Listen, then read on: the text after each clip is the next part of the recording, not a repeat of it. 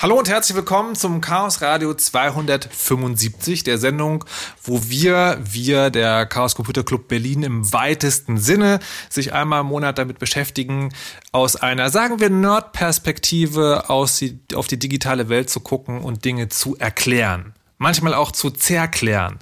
Das kommt ganz darauf an, um welches Thema es geht.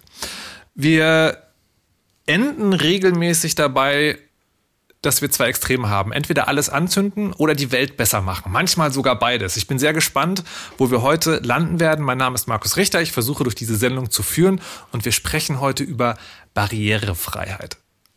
Nicht für die ganze Welt, sondern erstmal nur für den digitalen Teil, wie es beim Chaos Radio so häufig ist. Vielleicht gehen wir auch noch woanders hin, das müssen wir aber sehen.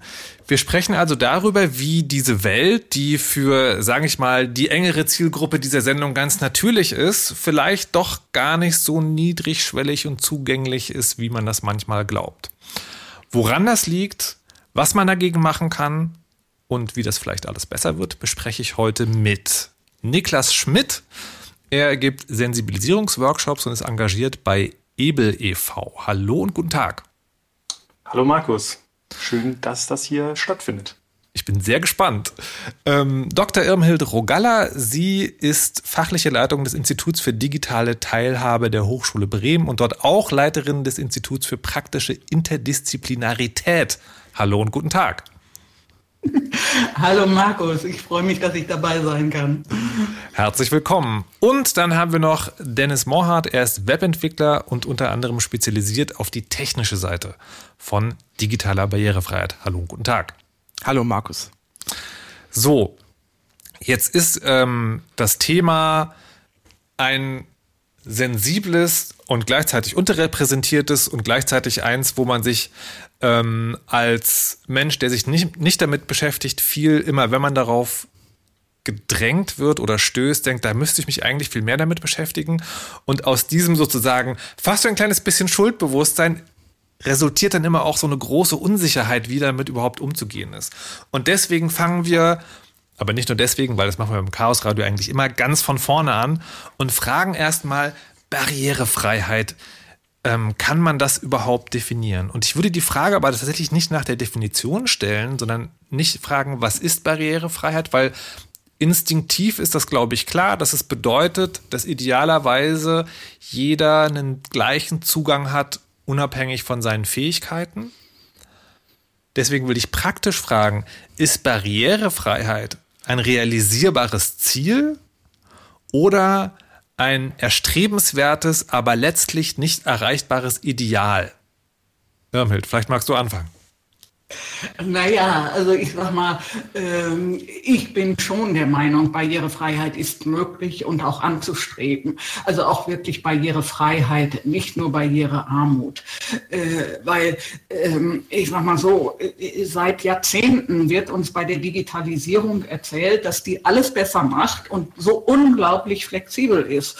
Und ich sag mal, wir erleben, da kommen wir ja bestimmt noch darauf, äh, eigentlich ein immer, immer mehr Barrieren an vielen Stellen. Also wir jetzt im Sinne von all den Menschen, soll man die irgendeine Form spezieller Anforderung haben. Und das sind ja nicht wenige. Und ich finde schon, dass an der Stelle Digitalisierung mal zeigen könnte, dass sie auch wirklich flexibel ist und zum Abbau von Barrieren beitragen kann und auch tatsächlich, ich glaube da auch tatsächlich, dass es technisch möglich ist. Man muss allerdings was dafür tun. Geht nicht von alleine. Das habe ich befürchtet. Ähm, jetzt hast du aber sozusagen schon einen schönen Unterschied gemacht, nämlich zwischen Barrierefreiheit und Barrierearmut. Kannst du das mal erklären? Naja, äh, ich sag mal so, Barrierefreiheit heißt tatsächlich, wenn wir jetzt mal kurz auf sowas wie eine Definition äh, äh gehen, dass wirklich jeder äh, mit jeder Beeinträchtigung ähm, Beeinträchtigung steht jetzt hier in diesem Falle tatsächlich für verschiedene Arten äh, von Behinderungen äh, teilhaben kann und zwar in, in ja, wirklich komplett teilhaben kann. Mhm. Und das ist ein extrem hoher Anspruch, äh, schon allein, wenn man an Menschen mit Seheinschränkungen oder gar Blindheit denkt, äh, weil diese, diese Einschränkungen so unterschiedlich sind. Und dementsprechend ist auch das ganz unterschiedlich, was die jeweiligen Menschen brauchen. Und barrierefrei, wenn das wirklich der Anspruch ist, jeder kann gleichermaßen teilhaben, würde dann bedeuten, all diese verschiedenen Einschränkungen zu berücksichtigen und äh, eben dafür zu sorgen, dass es für all diese barrierefrei ist. Und das ist unglaublich aufwendig äh, einfach. Deswegen spricht man ganz oft von Barrierearmut, weil man eben den einschlägigen Standard nicht ganz erfüllt, sondern nur auf der mittleren Stufe oder weil einem eben sogar bewusst ist, dass man bestimmte Menschen meistens auch solche wie mich, die nicht hören können, äh, ausschließt, weil es zu viel kostet, es für sie mhm. barrierefrei zu machen. Mhm. Niklas, wie würdest du das Problem oder die Definition oder diese Frage einschätzen? Ja, ähm, ich glaube, ich habe da wie so oft gar keine fixe Antwort zu, sondern nur so ein paar losere Gedanken. Ähm, ich bin im Verlauf ähm, der, ja, meines Engagements und, und der Workshops, die ich, die ich mache, ähm, auf den Begriff Zumutungsnorm gestoßen. Und für mich hat der mhm. relativ viel da erklärt. Ich habe den ursprünglich, glaube ich, aus so, es gab mal so eine schöne so ein Magazin, das hieß ähm, Mondkalb. Das ist auch so, eine, so, ein, so ein Begriff, der früher äh, für, für ähm, Behinderungen und so irgendwie im Umlauf war.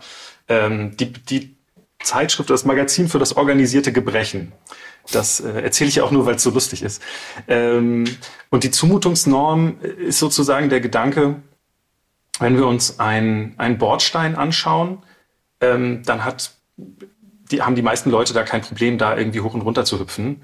Ähm, Kinder haben da Spaß dran, keine Ahnung. Wenn wir uns jetzt aber überlegen, diesen Bordstein machen wir höher, weil irgendwer das für eine schlaue Idee hält und packen den auf 20 Zentimeter, dann ist es für die kleinen Kids irgendwie schon schwierig. Ähm, oder für jemanden, der einen Rollator dabei hat, äh, wenn es keine abgesenkten Bordsteine gibt, äh, vielleicht auch mit einem Kinderwagen. Und ähm, dieses Experiment können wir, können wir weiterspinnen über 50 Zentimeter, 80 Zentimeter, einen Meter, einen Meter 20. Und dann merkt man, ah, okay, das ist irgendwie so eine flexible Skala, auf der wir uns befinden. Also es gibt so einen Moment, wo irgendwie die meisten Leute sagen, ja, okay, das ist ja völlig bescheuert, was soll ich mit einem Bordstein irgendwie, der 1,20 Meter hoch ist. Ähm, und darüber finde ich diesen, die, diese Frage über Barrierefreiheit oder Barrierearmut für mich immer so ein bisschen fassbarer, weil es geht auch immer um Aufwand, es geht immer darum, wie viel Energie kann ich oder will ich ähm, aufwenden, um an irgendwas teilzuhaben oder teilzunehmen. Ähm, und es geht auch immer darum, auf so einer gesellschaftlichen Ebene zu schauen, naja, wie viele Leute fallen denn gerade hinten runter? Ähm, also das ist ja nichts, was offiziell verhandelt wird, aber ich glaube, da gibt es so ein, so ein intuitives Gefühl für. Und ich glaube auch, dass im Bereich Barrierefreiheit oder Barrierearmut der spannende begriffliche Punkt ist ja, ähm, Freiheit ist ja eigentlich eine, eine absolut ähm, und Armut kann ich auf so einer Skala mir dann auch irgendwie angucken. Und ich glaube, das ist für das System, in dem wir leben, sinnvoll oder da, da macht es Sinn, eben mit einer Armutsidee dann zu kommen und zu sagen, naja, wir sind ja schon, schon, schon relativ nah dran und das Ideal werden wir nie erreichen und so. Und ich glaube, da ist es auch total wichtig, wie Irmelt das gesagt hat, immer wieder einen starken Begriff von Freiheit wieder mit in den Diskurs zu geben und zu sagen, nee, ähm, es geht nicht darum, irgendwie nach 70 oder 80 Prozent des angenommenen Weges irgendwie aufzuhören. Mhm. Das hört sich für mich, für mich so ein bisschen tatsächlich, was der Chaos Computer Club selber sozusagen in politischen Diskussionen oft macht, an, nämlich immer die Maximalforderung stellen. Also immer sagen, es geht darum, die Welt zum bestmöglichen Platz zu machen. Und ja, auf dem Weg dahin muss man irgendwie Kompromisse eingehen es gibt vielleicht politische Diskussionen, aber man darf das nie aus den Augen verlieren. Das finde ich ganz spannend. Ja, das sehe ich auch so. Mhm. Äh, weil, äh, weißt du, es sind ja gerade, wenn wir über Barriere, Barrieren reden oder das, den, das Gegenteilige eben Zugänglichkeit, wir reden ja immer über Menschen, die wir ausschließen. Mhm. ja, und zwar teilweise komplett ausschließen. Mhm. Und äh, je digitaler die Welt wird, äh, desto von desto um, Entschuldigung, von umso mehr Sachen schließen wir solche Menschen aus. Ja. Mhm. Äh, und deswegen finde ich schon, das Ziel muss wirklich Barrierefreiheit sein. Ja. Ich finde das Bild von dem Bordstein tatsächlich auch ganz hilfreich für mich, weil trotz trotz Beschäftigung mit dem Thema sozusagen habe ich immer Schwierigkeiten gehabt, weil es, egal ob man, ob ich das will oder nicht, in meinem Kopf immer sozusagen doch ein bisschen ins, ins, ins Lagerdenken ging. Ne? Sozusagen, also wir und die und dann sind die vielleicht drin, aber gibt es immer noch die anderen. Und wenn man sich aber diesen sozusagen wie in einem Schieberegler veränderbaren Bordstein vorstellt, der eben auch nicht nur beliebig tief sein kann und möglichst viele Leute ähm, äh, den, den Übergang zu ermöglichen, sondern auch fürs Gedankenexperiment beliebig hoch werden kann, dann merke ich auf einmal selber, dass das für dich keine Barriere ist, ist nur eine Frage dessen, dass der Bordstein zufälligerweise nicht größer als 1,50 Meter ist. Und das merke ich, hilft mir gerade im Kopf sehr, dann zu verstehen, dass es eben nicht eine Frage ist von ähm, Barrierefreiheit, Barrierearmut ist ein Zusatzaufwand, sondern es geht eigentlich immer um Zugänglichkeit. Also Zugänglichkeit ist eigentlich fast schon das schönere Wort. Jetzt ist es aber so, dass das gerade, obwohl nicht, stopp. Ich wollte gerade zum nächsten Thema gehen, aber wir haben ja noch Dennis da. Dennis sozusagen, der das als Job macht, Dinge im Netz äh, barrierefreier zu machen. Jetzt will ich noch nicht auf die einzelnen Beispiele eingehen, weil das ist tatsächlich der nächste Punkt, zu dem ich gleich kommen will. Aber wenn wir über hier über Definitionen reden und du bist ja sozusagen Techniker, gibt es eine, eine technische Definition, ein ISO-Standard, ein RFC 83897-7-C für ähm, Barrierearmut oder Barrierefreiheit, wo man sagen kann, wenn man das alles erfüllt hat, dann hätte man zumindest nach einer technischen Definition barrierefrei das ist ja äh, nicht nur ein Nerd-Problem, das ist auch ein Problem des Gesetzgebers, ähm, mhm. weil der oder die müssen ja auch sagen, so, äh, wann, wann ist es denn dann barrierefrei? Einerseits aus eigener Auflage, weil sie sich sagen, naja, wir sind immer digitaler, mehr Behördenleistungen gehen digital, da können wir halt wirklich niemanden ausschließen, weil es im Zweifel halt äh, um auch finanzielle Leistungen geht. Äh, deswegen gibt es die natürlich. Es gibt halt äh, von der WCRG, das ist also von dem äh, von, vom W3-Konsortium, also die, die einige Webstandards schon gemacht haben, von denen auch HTML zum Beispiel kommt, die haben tatsächlich einen Standard dafür. Und das ist halt einfach so gut, dass mehr oder weniger alle Gesetzgeber der Welt gesagt haben, ja, den nehmen wir. Also es gibt halt in den USA diese Section äh, 508, die beziehen sich drauf. Wir hatten in Deutschland die BETV und dann später die BETV 2.0, das ist die Barrierefreiheitsverordnung in der Informationstechnik. So. Mhm. Und weil das sehr hip war, hat man dann irgendwann die Revision 2.0 genannt, weil das war diese Web 2.0 Phase. Mhm. Sehr. Mhm. Ähm, und auch die bezieht sich auf die WCAG. Und wir haben jetzt mit der, auch auf der europäischen Ebene eine, ähm, eine EU-Richtlinie 100, 216 2102 müsste es sein. Ähm, aber da kann ich noch eine weitere Zahl reinwerfen, was nicht schön ist, weil sich der EU-Gesetzgeber ja nicht auf eine irgendwas auf dem Web im Web beziehen kann, ja. musste das noch in eine europäische Norm gegossen werden. Das heißt, es gibt einen quasi Copy-Paste der WCAG in die EU-Norm oder europäische Norm 301549 und auf die bezieht sich dann das Gesetz. Aber am Ende, am Ende ist tatsächlich die äh, WCAG und in der aktuellen Version, das ist die 2.1, quasi der Standard für Digitales im Web. Okay, dann wollte ich gerade sagen, ne, das finde ich ganz spannend. Und lass uns mal bitte jetzt darüber tatsächlich als nächstes reden, nämlich übers Web. Also, oder sagen wir im weitesten Sinne Bildschirmgeräte. Ne? Also nicht nur Webseiten, sondern vielleicht auch Apps. Also erstmal reden wir sozusagen nur über diese Dinge, die, wenn ich jetzt klassisch sage, ist das richtig, weiß nicht, also die am Computer stattfinden oder auf dem Smartphone.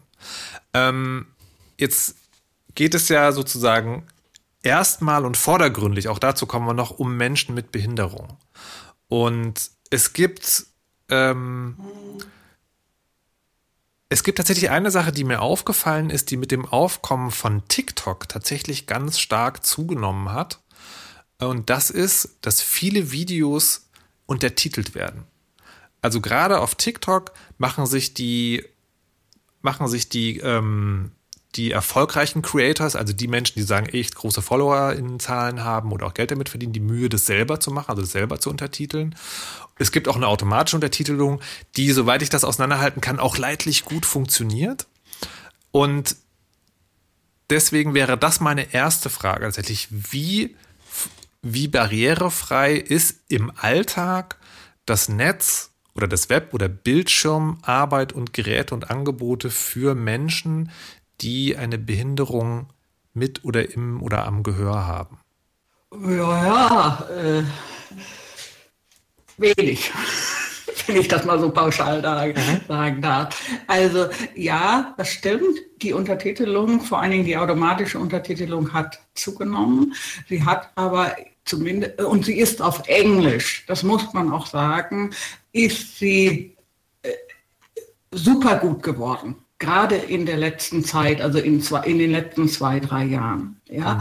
Äh, auf Deutsch, das ist die andere Sprache, wo ich das beurteilen kann, ist es in aller Regel immer noch eine Zumutung.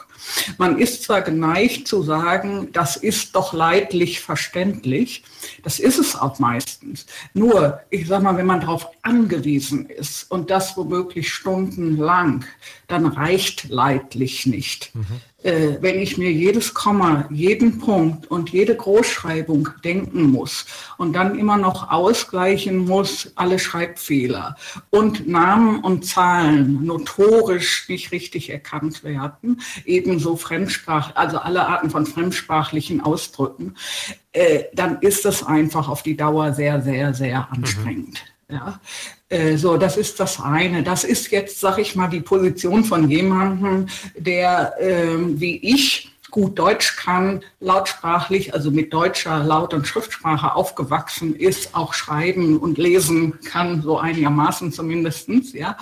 Wenn wir jetzt aber, sage ich mal, die Position derjenigen einnehmen, die, ähm, deren Muttersprache Gebärdensprache ist, ähm, also die sich selber in Gebärdensprache ausdrücken, und auch, sag ich mal, ähm, äh, nicht nur gerne möchten, sondern unter Umständen auch darauf angewiesen sind, dass sie Input in Gebärdensprache bekommen, die sind oftmals mit deutscher Laut- und Schriftsprache nicht souverän. Sie gehen damit nicht souverän um.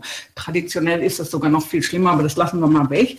Und dann habe ich nämlich ganz schnell ein Problem. Also ich bin hier ja auch mit Gebärdensprachdolmetscherinnen unterwegs, weil das auch, sage ich mal, für eine wirkliche Kommunikation viel, viel besser ist als Untertitel. Untertitel reichen äh, da nicht.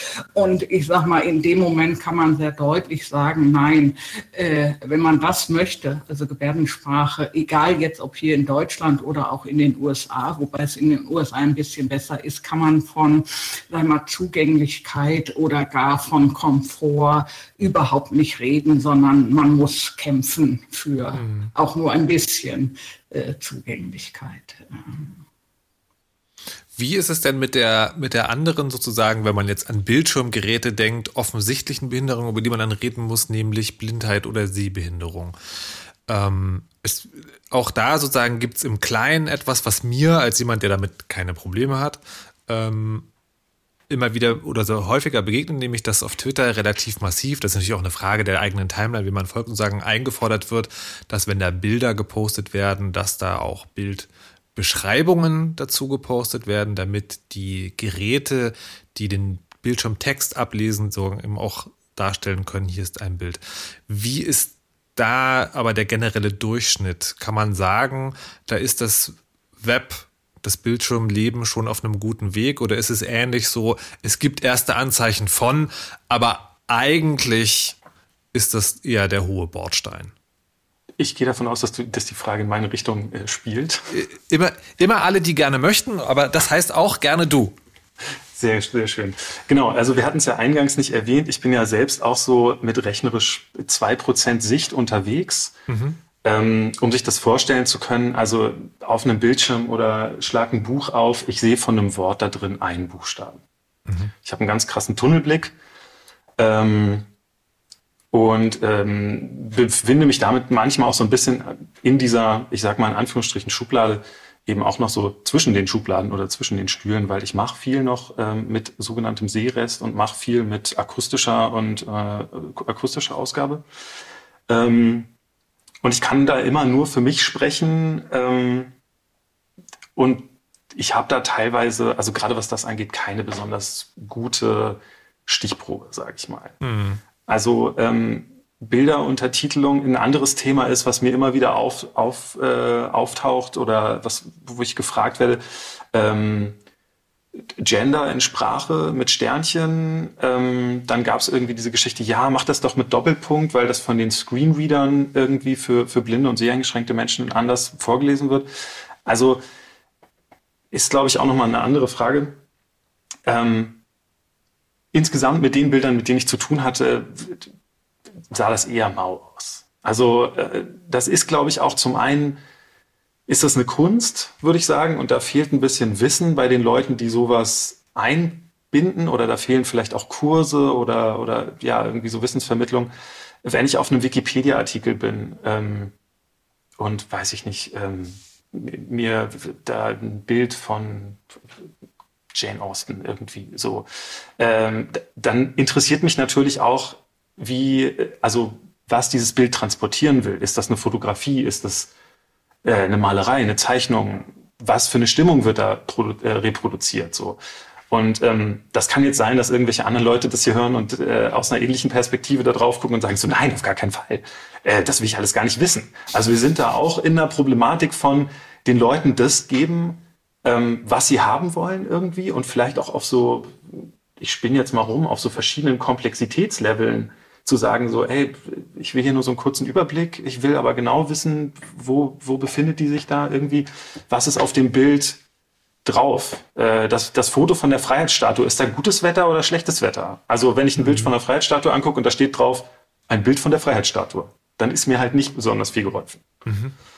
Ähm, und einen halben Schritt zurück, also wenn wir in diesem, äh, Dennis hat es angesprochen, in diesem Bereich von Web Accessibility äh, Web Content Accessibility Guideline, äh, Guideline oder Guide, also WCAG, unterwegs sind, da sind wir an einem Punkt in einer ganz langen Kette. Ich, ich habe letztens das versucht, Leuten zu erzählen, so mit so Eimerkette Kette oder stille Post. Also wir haben Menschen, die sitzen irgendwo und ähm, produzieren diesen Content. Die, die, die Leute bei TikTok zum Beispiel, die Leute, die Websites ähm, programmieren, was auch immer. Und sei es irgendwie das Interface für einen Geldautomaten oder so. Die benutzen irgendwie Software dafür dann kommt da irgendwas raus. Das wird irgendwo vermittelt, das wird ins Web geladen, das ähm, landet auf einer Maschine. Dann komme ich an und habe einen sogenannten User Agent, einen Browser auf meinem Handy oder, oder in meinem Computer. Auch für diese User Agents gibt es einen Standard von der, von der W3C und auch für die Developer Agents auf der anderen Seite gibt es einen Standard. Ähm, und ähm, dann kommt irgendwie meine Assistive Technology, meine Assistenztechnologie dazu. Und die versucht jetzt aus diesem Browser da das rauszuholen, was ich jetzt gerade haben will. Und das entweder in Breilschrift, in Punktschrift, auf einer Breilzeile umzuformulieren oder akustisch auszugeben. Also was ich damit deutlich machen will, da gibt es halt sehr, sehr, sehr, sehr viele Orte, an denen was schieflaufen kann. Mhm. Erst recht, wenn es, wenn auf diesem ganzen Weg halt so ein paar Standards unterwegs sind und dann sind die natürlich auch nicht verpflichtend und ähm, und ähnlich ist es mit dieser Bildbeschreibung. Also, wenn ich da Bock drauf habe, dann mache ich das. Und wenn ich gut da drin bin, dann schreibe ich das da rein. Ähm, und wenn nicht, dann schreibe ich da rein Bild 2 und tschüss. Ich weiß tatsächlich ganz spannend, weil die, die Frage, was, was transportiert ein Jane Austen-Bild, ist ja fast schon Interpretation, könnte man sagen und nicht so sehr mehr eine Bildbeschreibung. Also, aber da können wir vielleicht hinterher noch ein bisschen genauer reden. Ähm, ich wollte nur noch eine Sache nachfragen, wenn das schon sozusagen, wenn wir hier von Standbildern im weitesten Sinne reden, dann ist es, also höre ich da zwischen den Zeilen auch raus, über Audiodeskription ab von professionellen Fernseh- und Streamingdienstangeboten müssen wir nicht reden. Nee, brauchen wir nicht drüber reden, nicht so weit ich das irgendwie überblicken kann gerade. Okay. Ja. Also genau alles, was so computergestützt irgendwie da vielleicht versucht wird oder so. Genau. Ja. Also, ja. Ähm, wie sieht es denn aus, wenn für Menschen mit körperlicher Behinderung im weitesten Sinne? Also wird Rücksicht genommen auf besondere Eingabegeräte? Oder das kann ich vielleicht auch anders fragen, weil das weiß ich gar nicht. Ist es überhaupt ein Problem? Also die, die meisten Interfaces sind ja ausgerichtet auf Touch oder Maus. Und da bin ich, ist mir jetzt gar nicht klar sozusagen, ist, ist ein Touchscreen oder eine Maus etwas, was sich sehr leicht auch in einem Gerät umsetzen lässt, was bestimmte Dinge äh, aufgreift oder ersetzen kann?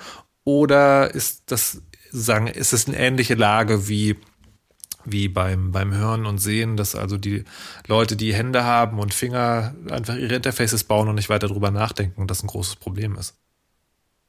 Nee, da ist, es ist tatsächlich bei den Interfaces etwas leichter, äh, weil ähm, das stärker standardisiert ist. Also da kann man einfach das, was Niklas eben sagte, äh, äh, dass das so kompliziert ist und verschiedene Standards ineinander greifen, äh, die nicht unbedingt eingehalten werden das ist etwas, das trifft grundsätzlich auch auf die Ausgabegeräte zu. Nur da, sag ich mal, sind die Standards eindeutiger und werden auch eingehalten, weil sonst würde auch eine Maus, eine Tastatur oder auch ein Tablet, also so ein Grafiktablet jetzt nicht funktionieren. Und da kann man wohl relativ gut Daten abgreifen und die dann eben, das ist ja dann eine mechanische Sache, dass ich sozusagen das umsetze in eine andere Art von Endgerät, also beispielsweise für Leute, die sich gar gar nicht mit Händen oder Füßen bewegen können in eine Puststeuerung. Hast du vielleicht schon mal irgendwo äh, gesehen? Sowas gibt es ja. Äh, oder auch nur, sag ich mal, einen, einen, dicken Ball aus der Maus mache für jemanden, der nicht so genau äh, sich bewegen kann. Also das ist, sag ich mal, auf der technischen Ebene etwas einfacher meiner Kenntnis nach. Es ist aber ein großes Thema im Games-Bereich gewesen, lange Zeit. Also da, wo es spezielle Eingabegeräte braucht und die sozusagen auch in das Gerät, also jetzt in einen ähm, Gameboy oder so fest eingebaut sind. Da gab es immer nur Bastellösungen, allerdings gibt es da auch eine große Szene, die sich darum äh, kümmert. Und das ist in den letzten Jahren besser geworden, weil die Hersteller selbst da auch was anbieten. Also da ist eindeutig, also sowohl die Szene gewachsen, als auch gehen die Hersteller da mehr drauf ein. Und es gibt tatsächlich mehr Standards in dem Bereich. Mhm. Wobei man halt sagen muss, dass auch so aus der Webentwicklung her äh, es natürlich einen Unterschied macht, ob man äh, nur auf eine Maus programmiert und dann so quasi ignoriert, was auf der Tastatur passiert. Also wenn ich jetzt meine, ich muss jetzt meinen Button, äh, der ist nur klickbar, also mit der Maus, dann habe ich jemanden ausgeschlossen, dessen Eingabegerät über die Tastatur funktioniert oder dass Tastatursignale sind. Mhm. Ähm, dasselbe gilt auch für Touch. Äh, und da das ist ja nicht nur die technische Seite, das heißt, ob quasi mein Button quasi alle drei Eingabeformate unterstützt. Tastatur, Maus und äh, Touch. Das andere ist natürlich auch das Design. Also wenn ich den Button so klein mache, ähm, dass äh, einerseits äh, jemand für Schwierigkeit ist, der mit der Maus nicht so genau ist, oder ähm, wenn wir, also das, das, beste Beispiel an so Universal Design ist natürlich, äh, wir haben ja auch äh, temporäre Einschränkungen. Also wenn ich jetzt einen Handschuh trage und auf meinem Smartphone rumdrücke, da sind kleine Buttons bisschen nervig, weil ich nicht so genau treffe. Und da fängt es dann halt an zu gucken, wie kann man denn so die Zielgruppe dann natürlich auch erweitern für sowas. Also wenn, wenn meine Wetter-App einfach nur so kleinen Buttons besteht, dann habe ich nicht nur Leute ausgeschlossen, die eine dauerhafte Einschränkung haben, sondern habe ich quasi alle ausgeschlossen, die gerade Handschuh tragen müssen, weil es kalt ist. Äh, und da fängt es halt dann an. Das heißt, es ist auch nicht nur ein, die Standards sind wirklich am Ende der Kette. Das fängt wirklich auch schon ganz am Anfang an mit dem Design. Weil ich kann natürlich auch den Button klein machen und dann schön, dass er jetzt barrierefrei ist, technisch gesehen. Ähm, aber in Wahrheit ist es immer noch nicht. Also ich halte mal fest sozusagen, was, was das Zeigen auf Bildschirmen angeht, ist es so, dass das leichter zu emulieren geht, selbst wenn sich derjenige, der das Interface designt hat, keine Mühe damit gibt, aber es trotzdem wünschenswert ist, dass man das macht, aus den Gründen, die Dennis gerade erzählt hat. Jetzt gibt es ja ähm, noch mehr, wo wir gerade von Computerspielen sprechen. Da äh, ist tatsächlich sozusagen, da weiß ich gar nicht, muss auch irgendeine Richtlinie gewesen sein, dass seit einiger Weile sowohl Geräte als auch verschiedene größere Spiele warnen vor ähm, oder Warnungen für Menschen, die möglicherweise fotosensitiver Epilepsie ausgesetzt sind. Ähm, es immer wieder, wenn es um Texte geht, geht es um, um leichte Sprache. Sind das Dinge, die auch schon eine Rolle spielen oder sind das ähm, letztlich Leuchtturmprojekte, wenn sowas passiert? Ich würde ganz gerne Ja. noch mal kurz ähm, dav davor kurz anschließen, Mhm. Ähm, weil ich das Thema, also aus dem, aus dem Bereich Sehen, ähm, das auch immer äh, ähm, auf jeden Fall irgendwie erwähnenswert finde. Es gibt auch Leute, die einfach mit ähm, Vergrößerungssoftware arbeiten und ähm, Kontrastveränderung, die einfach eine Seheinschränkung haben, aber ähm, ja, also das, das ist sozusagen das Mittel der Wahl und ähm, da ist mir gerade noch eingefallen, dass das natürlich auch für eine Anordnung von Buttons und, und ein, ein Aussehen von, von einem User-Interface ähm, ein wichtiger Anspruch sein kann. Also wenn ich irgendwie einen großen, weiß ich nicht, 24 Zoll Monitor habe, auf dem sehe ich aber eigentlich nur das, was so Scheckkartenformat groß ist, was ich mir gerade ganz unten links im Bild anschaue, ähm, dann, also kannst du, könnt ihr euch das vorstellen?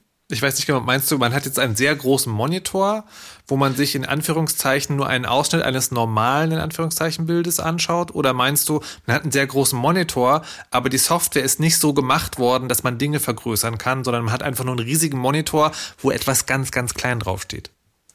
Ähm, nee, was ich meine ist, du guckst dir ein Interface mit einer, weiß ich nicht, 300% Vergrößerung an. Dann ist ja sozusagen der Bereich, den du auf deinem Monitor sehen kannst im Vergleich zu normal 100% kleiner, weil, du, weil du ja Dinge dreimal vergrößert hast. Wie eine Lupe eben. Genau. Ähm, und wenn ich dann irgendwie auf einem Interface oben links, oben rechts in den Ecken oder auch noch unten in der Mitte irgendwelche Buttons finden muss, dann muss ich ja, muss ich sozusagen meinen Sichtausschnitt weiter verschieben. Okay. Also das macht sozusagen so eine Button-Interaktion auch nochmal schwieriger. Das ähm, wollte ich, wollte ich da einfach nur noch hinzufügen. Das, das heißt sozusagen, man hat da wirklich so eine Art gordischen Knoten, weil einerseits dürfen die Buttons nicht so klein sein, dass man sie in der normalen Sicht gar nicht mehr treffen kann. Andererseits dürfen sie auch nicht zu groß und zu weit auseinander sein, weil man sonst mit einer Vergrößerung sozusagen in Schwierigkeiten kommt. Das, äh, das, da scheinen mir spannende Herausforderungen verborgen zu sein. Naja, Am Ende, am, sorry. Entschuldigung, Dennis, mach du mal. Ja, also es, es ist einfach die Erba- Erwartbarkeit, glaube ich. Also ähm, das ist ja das Ding. Wir, wenn du aus deinem eigenen Alltag ist, wo erwartest du denn die Suche auf einer Webseite? Den Suchbutton. Meistens oben rechts. Ist irgendwie so gelernt, funktioniert einigermaßen, viele halten sich daran. Das ist diese, diese Erwartbarkeit. Wenn du da plötzlich anfängst, so ein Formular zu haben, wo der, der Absendebutton aber, weiß nicht, oben rechts ist, unten links oder irgendwo versteckt, dann machst, dann ist es halt schwierig. So, dann kann der barrierefrei sein, aber dann ist trotzdem nicht verständlich. So. Ich habe gerade überlegt, vielleicht gibt es für viele Menschen, die sich nicht mit dem Thema beschäftigen, ein ganz hervorragendes Beispiel, wie man sich das vorstellen kann. Stellt euch vor, das ganze Netz wäre so programmiert wie Cookie-Banner. Also sozusagen im Sinne der, der, der Irreführung, der möglichst sollst du falsch wohin klicken und so. Natürlich hinkt dieser Vergleich wie alle Vergleiche, aber vielleicht kann man sich, vielleicht ist es auch sozusagen so ein kleines Bordsteinbild. Ich Ähm, finde es gar, nicht- ich find's gar nicht schlecht. Also auf jeden Fall, weil es da ja um, um Intuition oder eben unintuitives Design geht. Ähm, genau, und ich glaube, ein, eine Idee, die, keine Ahnung, bei mir nur so im Hirn ein bisschen rumschwimmt, ist, vielleicht ist ein Weg zu sagen, ähm, wenn ich als, als User ähm, mir Content irgendwie zugänglich machen will, dass ich eine Interaktion herstelle und sage, bitte stell mir den Content auf diese Art und Weise dar. Also es muss ja nicht ein Interface für alle Menschen geben. Also vielleicht gibt es da ja auch eine Möglichkeit zu sagen, hey, ich sende da irgendwie, also genauso wie wir jetzt ja auch schon mobile Versionen von Websites haben und irgendwie die, die, mein Browser kriegt das hin und checkt da irgendwie, bin ich jetzt mobil unterwegs oder ist das mein Desktop-PC? Ähm, also vielleicht ist das auch eine Möglichkeit, in der Richtung weiterzudenken. So. Aber ich, also, ich bin halt kein IT-Spezialist. Ja, de definitiv gibt's die. Also das ist, ähm, das ist, ähm, ich glaube, die meisten Nerds kennen ja den Dark Mode. Äh, und den, der wird jetzt von, von Webseiten ja auch respektiert, weil der Browser quasi der Webseite sagt, ey, äh, die Nutzerin, der Nutzer würde jetzt gerne die Webseite in dunkel haben. Und so gibt es tatsächlich auch so Sachen wie, hier die Person möchte reduzierte Animationen haben. So, oder ähm, hat einen hohen Kontrastmodus angeschaltet. Und auf diese Information kann man und sollte man halt reagieren. Ähm, am Ende ist es halt, gibt es diese schönen äh, Prinzipien aus der WCAG, die sind irgendwie Wahrnehmbarkeit, Bedienbarkeit, Verständlichkeit und der vierte Punkt Robustheit.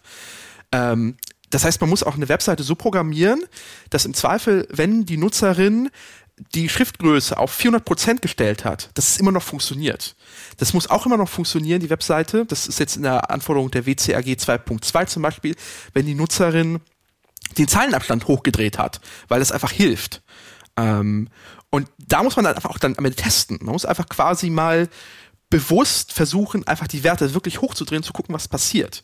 Und es gibt echt so, so ähm, so Tricks, wo sagen so, ja, hier ist responsive Schriftgrößen. So ein krasser war ein Hype jahrelang, dass die, dass die Schriftgrößen sich automatisch an die Browserbreite anpassen. Stellt sich raus, dieser technische Hack ist sehr unbarriereunfrei. Ähm, weil er halt dafür sorgt, wenn Nutzerinnen ihre eigene Schriftgröße im Browser eingestellt haben, also quasi vom Standard abweicht, dann ist das komplett um die Ohren geflogen ist aber, hat einfach quasi, äh, hat sich, äh, hat erst mal ein paar Jahre gedauert, bis es dann gereift ist, diese Erkenntnis und es auch vorangegangen ist, aber der Schaden ist trotzdem entstanden. So, und das ist halt, da muss man halt immer gucken. Man muss halt wirklich, am, am besten tretet man wirklich gegen seine eigene Webseite ordentlich mal gegen und guckt, was dann runterfällt. Ich, ich habe, ich habe gerade einen Verdacht. Ähm, es ist mir ja sozusagen, ich mache das mit dem Chaos Radio jetzt schon eine Weile. Und was mir häufiger passiert, ist folgendes: Man spricht über Dinge und dann sagen Menschen, die davon Ahnung haben, eigentlich wäre es gut, wenn das auch dabei wäre. Also Datenschutz ist so ein schönes Beispiel. Und dann äh, gibt es Menschen, die machen ganz viel, äh, erstellen neue Produkte und überlegen sich dann hinterher, ja, Moment mal, ähm, jetzt, jetzt muss da auch noch Datenschutz sein. Vielleicht können wir den dann noch irgendwie draufpfropfen. Und mir scheint das hier genauso. Also wenn ihr das so erzählt, scheint mir, dass die praktische Erfahrung auch ist, Leute designen ein Interface und dann kommt hinterher jemand und sagt, ähm, wie wäre es eigentlich mit so ein bisschen Zugänglichkeit? Und dann, wenn man es dann sozusagen versucht rein zu, rein zu friemeln, wenn ich das Wort mal verwenden darf, dann hat es eher ähm, zum ähm, dann, ist es halt eher schwieriger oder aufwendiger. Das hat man, hat man also vielleicht auch, hat man möglicherweise das Argument, das ist aber sehr aufwendig, wenn wir das jetzt noch extra dazu machen müssen. Und es gibt ja beim Datenschutz das schöne Schlagwort Privacy by Design, was eben genau sagt, äh, wenn ihr neue Datenangebote macht, überlegt doch gleich von Anfang an, wie die datenschutzfreundlich funktionieren können und nicht erst sozusagen, wenn sie fertig sind. Verdacht hier, oder Frage an euch, ist das bei der Zugänglichkeit, Barrierefreiheit, Barrierearmut auch exakt dasselbe Problem in Grün? Was vielleicht nicht so gut ist für Menschen mit Fahr oh Gott, ey, Stolpersteine überall. Ähm, äh, aber ist es sozusagen ein ähnlich gelagertes Problem der Missachtung, dass, äh, dass man sagen müsste, eigentlich, wenn wir zu diesem idealen Ziel hingeben wollen, dass alles barrierefrei ist, müsste man das immer von Anfang an mitdenken, aber das ist was, das passiert viel zu selten. Ja, so ist es, definitiv. Also das Stichwort heißt hier Accessibility by Design. Und wenn du noch eine dritte Parallele haben willst und das auch der Bereich ist, wo es ja schon funktioniert, ist Security by Design. Mhm. Ja, da haben viele schon kapiert. Tatsächlich haben alle drei Dinge äh, dasselbe Problem man muss von Anfang an dran denken. Wenn man von Anfang an dran denkt und wenn die Leute es auch können, also dazu in der Lage sind, wissen, was es bedeutet, äh, äh, ja, dann klappt das auch. Dann ist es auch plötzlich nicht mehr besonders aufwendig, sondern irgendwann selbstverständlich.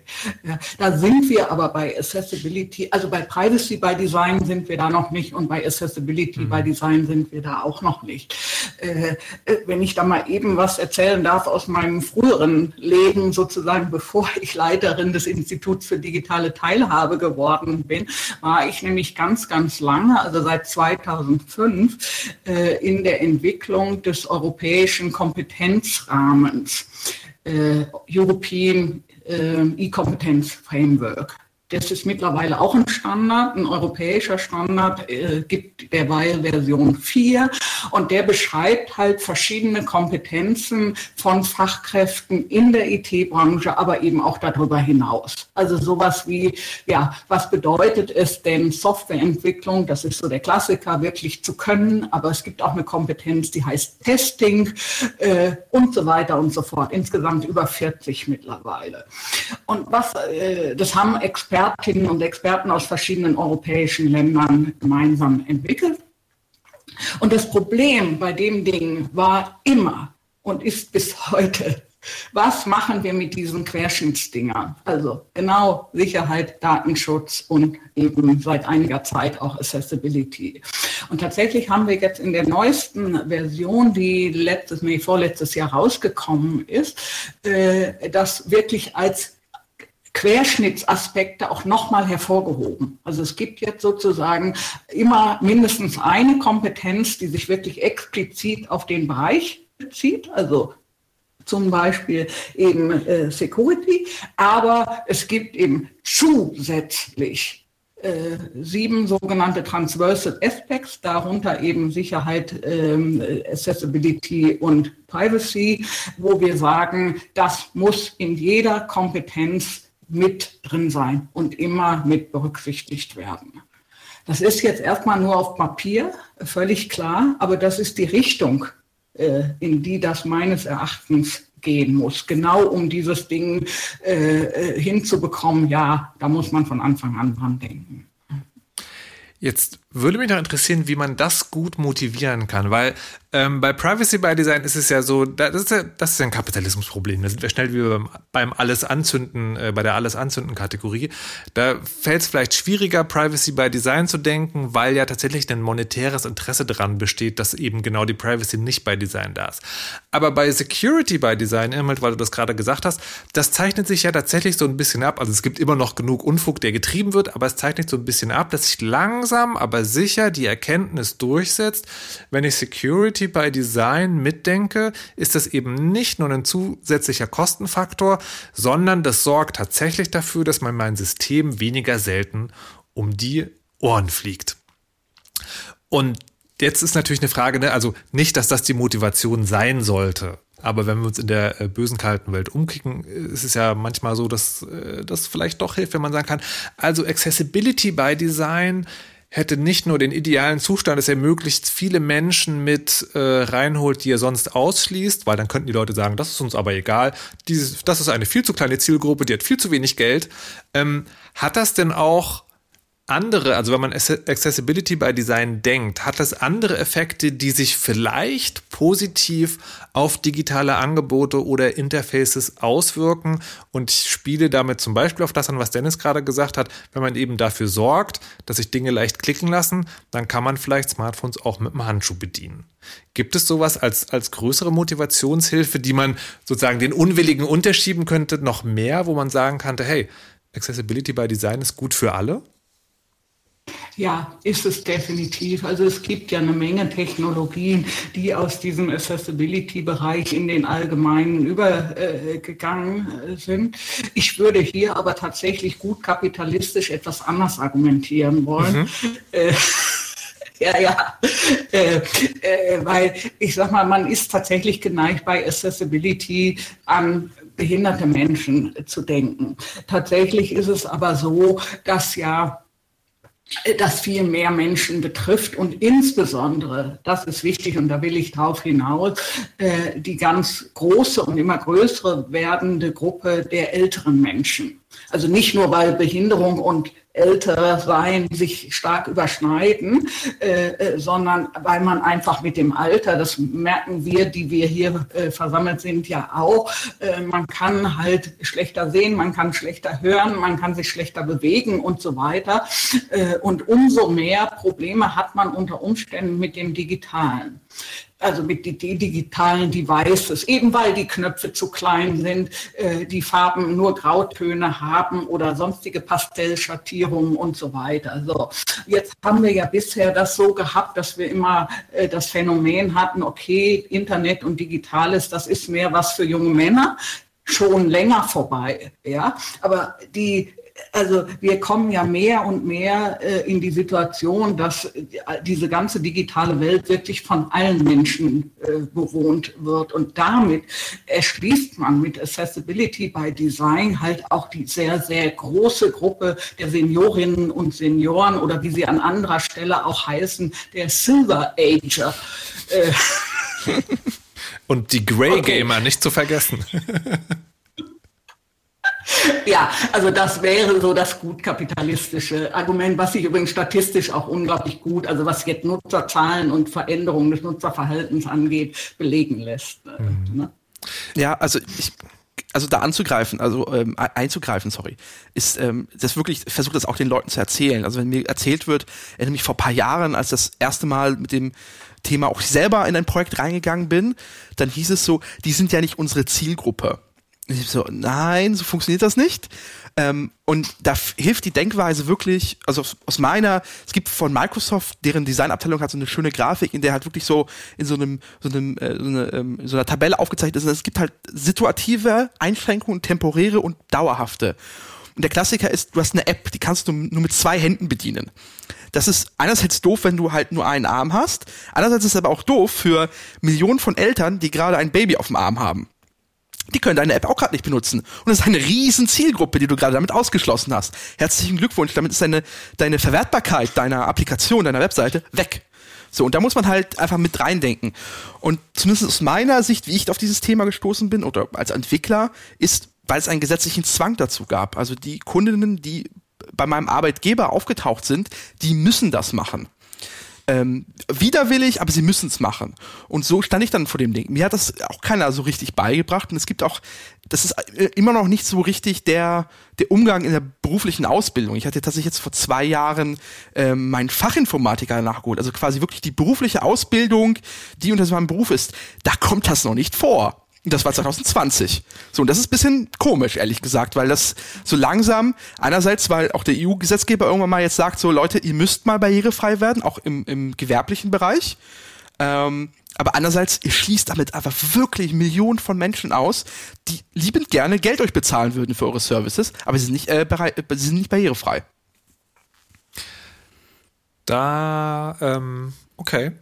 Das, ich glaube, das kann man einfach so stehen lassen als, als Argumentationshilfe für die, die nur auf den Profit schauen. Ich würde gerne nochmal zurückkehren sozusagen zu den, zu den verschiedenen Dingen, weil wir haben jetzt ganz viel über Bildschirme geredet und, und Smartphones, also Bildschirmgeräte. Ich wiederhole mich. Ähm, ich würde aber gerne noch so ein bisschen weitergehen, was auch sozusagen Technik ist. Das eine, was mir aufgefallen ist, was ich ganz interessant fand, ist, ähm, Bankautomaten hatten lange Zeit Knöpfe. Und diese Knöpfe hatten lange Zeit äh, Breizeichen. Waren also sagen ertastbar, auch wenn man nicht gut gucken konnte. Also vermute ich. Ich kann sozusagen immer nur vermuten, weil ich selber da keine Erfahrung habe. Ähm, und jetzt werden zunehmend diese Interfaces als Touchscreens angeboten. Das ist äh, technisch gesehen sozusagen ein Fortschritt, aber für die Accessibility doch aber eigentlich dann wieder ein Rückschritt, oder? Oder wird das irgendwie aufgefangen? Gibt es mittlerweile haptisches Feedback an Bankomaten? Also mit, mit Rückgriff ähm, auf, die, auf die Folge zu, ich glaube, es war Reverse Engineering oder so, sage ich einfach auch mal, es kommt drauf an. Vielleicht wird das hier so ein, so ein Ding.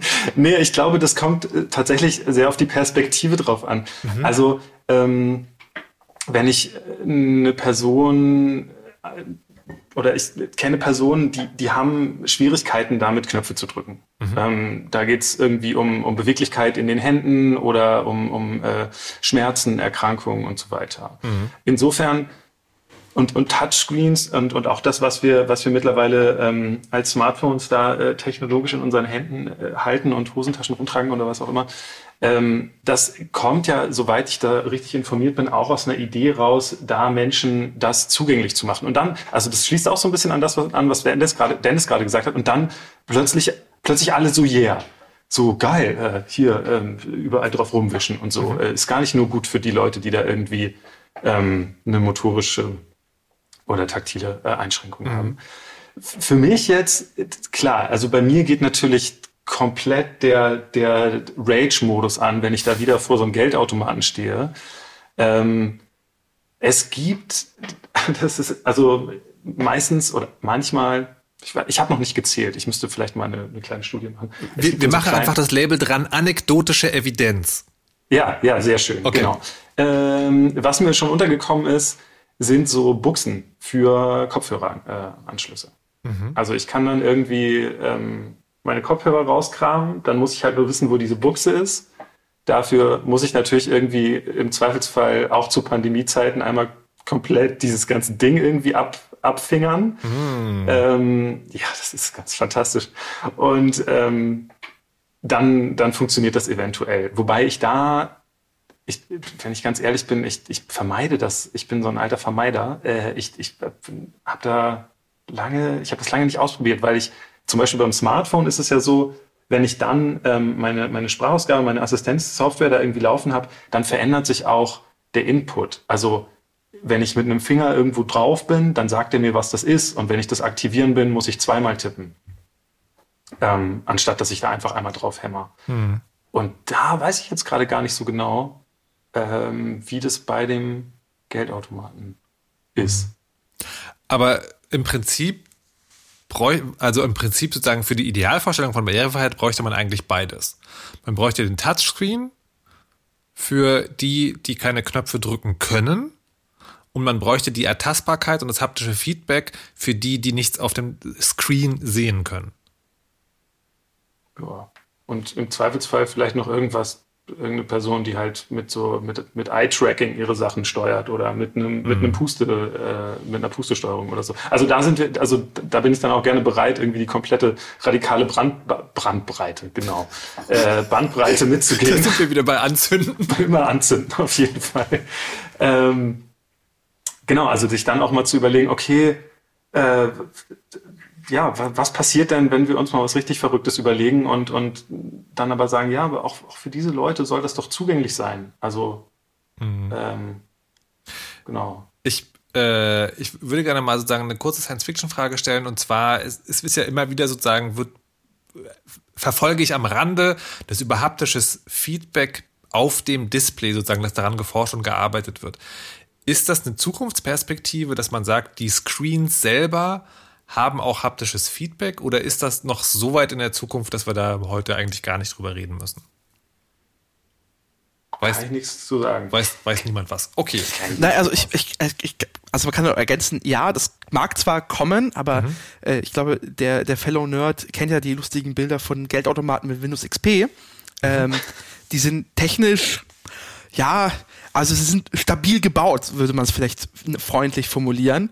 Ähm, und da ist natürlich jede Neuerung äh, auch ein riesen Compliance-Ding. Das, ja, das steht ja im Zielkonflikt mit, mit so, was so Banken an so Sicherheit und Anforderungen an so Geldautomaten haben müssen. Ähm, und wenn da halt nicht der Gesetzgeber gab, aber das muss barrierefrei sein, mhm. ähm, dann fällt das halt drin unter, weil dann halt andere Dinge für die Bank wichtiger sind. So. Und eigentlich Geldautomaten müssten so barrierefrei wie möglich sein, weil das ist halt der universelle Zugang äh, zu Geld. Man kann halt nicht sagen so, naja, aber die Person kann ja zum Schalter gehen. Aber der Schalter hat was offen von neun bis zwölf Uhr an ungeraden Wochentagen. Ähm, das ist halt wie die Deutsche Bahn, die einem halt sagt so, ja klar, wenn du verreisen willst, ja, meld deine Reise auch bitte 48 Stunden vorher an. Oder nimm den Seiteneingang. Der Vordereingang ist ja für normale Leute. Mhm. Und da fängt halt an. Das ist halt alles irgendwie äh, so ausschließend, dass ich das nicht möchte. Also es, man müsste eigentlich sagen, so radikal, die müssen barrierefrei sein oder gar nicht. So, dann ist es halt dann so. Äh, ja.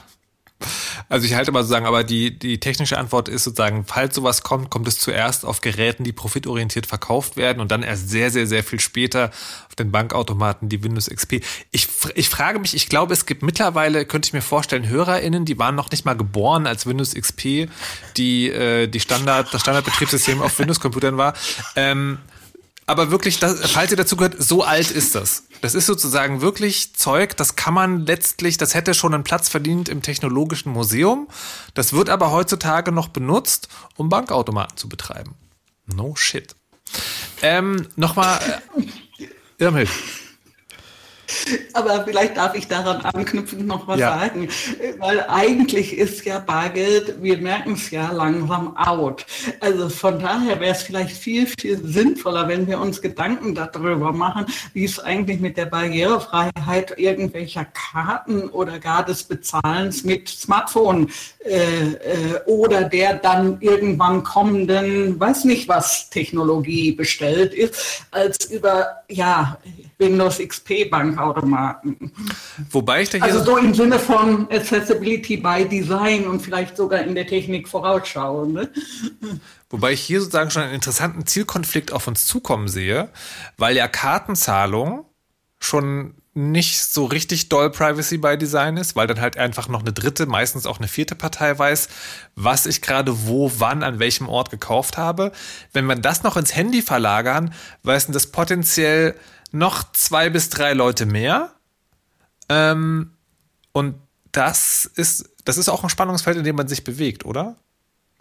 Ja, ich ja, glaube, das definitiv. ist ein oh, Entschuldigung, ja. Ich glaube, das ist ein total wichtiger Punkt. Ähm, also diese drei by Design-Prinzipien, die wir da jetzt irgendwie so ein bisschen ähm, aufgeschlüsselt oder, oder uns angeschaut haben, ähm, zu gucken, dass die irgendwie harmonieren sollen. Ne? Also das Schöne am guten alten Bargeld ist halt, das ist echt verdammt anonym. Hm. Ist, ist das generell sowas? Ähm, es gibt ja so Dinge, da sagt man manchmal so salopp, das sind Luxusprobleme. Und gerade Datenschutz ist sozusagen ein schönes Beispiel. Also WhatsApp immer noch mein Lieblingsbeispiel. Es ist halt unfassbar einfach, WhatsApp zu benutzen, ähm, wenn einem der Datenschutz egal ist. Und der kann halt vielen Menschen auch egal sein. Ich sage mal jetzt hier sozusagen auf der nördlichen Halbkugel in der äh, Demokratie. Ähm, und ist das, ist das eigentlich sozusagen so, wenn wir über dieses Thema reden, dass man sich manchmal heute schon Accessibility erkaufen muss, indem man die beiden anderen bei Designs sozusagen vernachlässigt? Ich glaube schon. Also kaufen im Sinne von, naja, irgendwie muss ich da in eine, in eine Art von Transaktion gehen. Ne? Also wie oft ich irgendwie, ich meine, ich habe mit dem ganzen Thema Seheinschränkungen ähm, seit, seit über 20 Jahren irgendwie zu tun. Also ich gehöre eben da auch zu einer Gruppe, die spät aber nicht sehr spät damit zu tun hatte. Ne? Also man unterscheidet sonst ja irgendwie so frühkindlich und dann irgendwie altersbedingt und bei mir, ich hänge da immer wieder dazwischen. Ähm, und wie oft Leute zu mir gekommen sind in diesen über 20 Jahren gesagt haben, ja, dann kauf dir doch einfach ein iPhone. Das funktioniert doch super. Da hast du doch die komplette Accessibility. Und nicht nur, dass man dafür ja ähm, über, also an die Barriere finanzielle Machbarkeit irgendwie gerät mhm.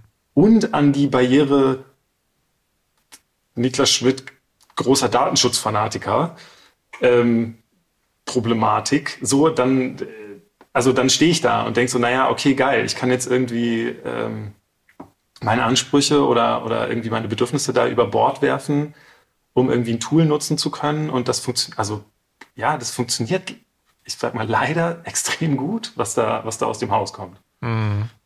Also ähm, ja, ich glaube, also und ähnlich ist es ja auch, also selbst wenn ich ein Android-Smartphone ähm, benutze und mich nicht darum kümmere, da irgendwas anderes, eine Custom-ROM draufzuladen und dann muss ich aber dann irgendwo, brauche ich noch meine Assist, äh, Assistive Technology und so, aber die kommt dann auch wieder vom großen G und dann muss man irgendwie rausfinden, okay, wer funkt da irgendwie, wie oft wird dann nach Hause telefoniert und so. Also das ist extrem aufwendig. Hm. Okay. Irmhild? Ja, es, ich kann da sogar noch ein paar Horrorstories beitragen. Also, mm, dafür äh, sind wir hier. okay, gut. Ähm, digitale Fernsteuerung von Hörgeräten. Ein wunderbares Thema.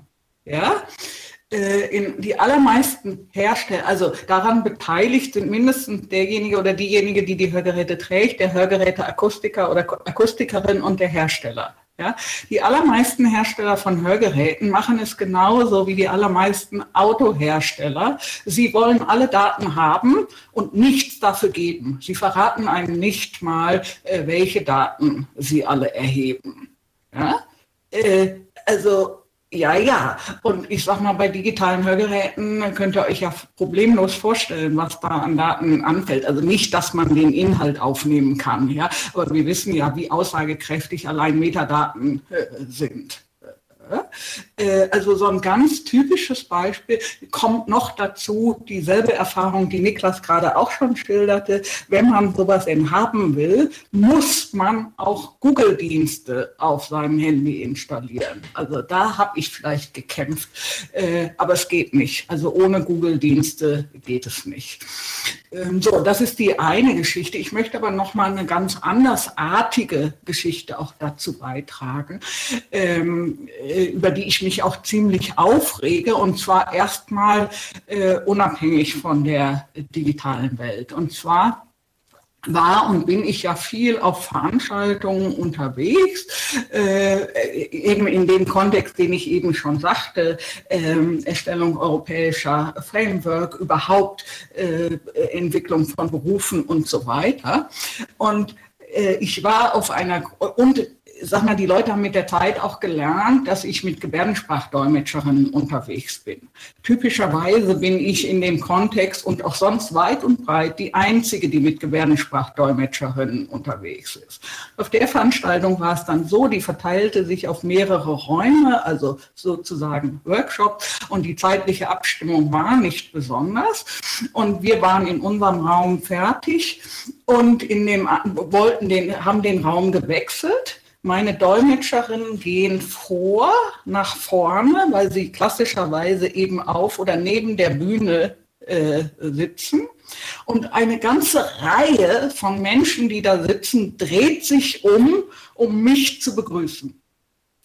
Weil alle wussten, wenn die Dolmetscherinnen kommen, dann kommt auch Frau Hogalla. Ja?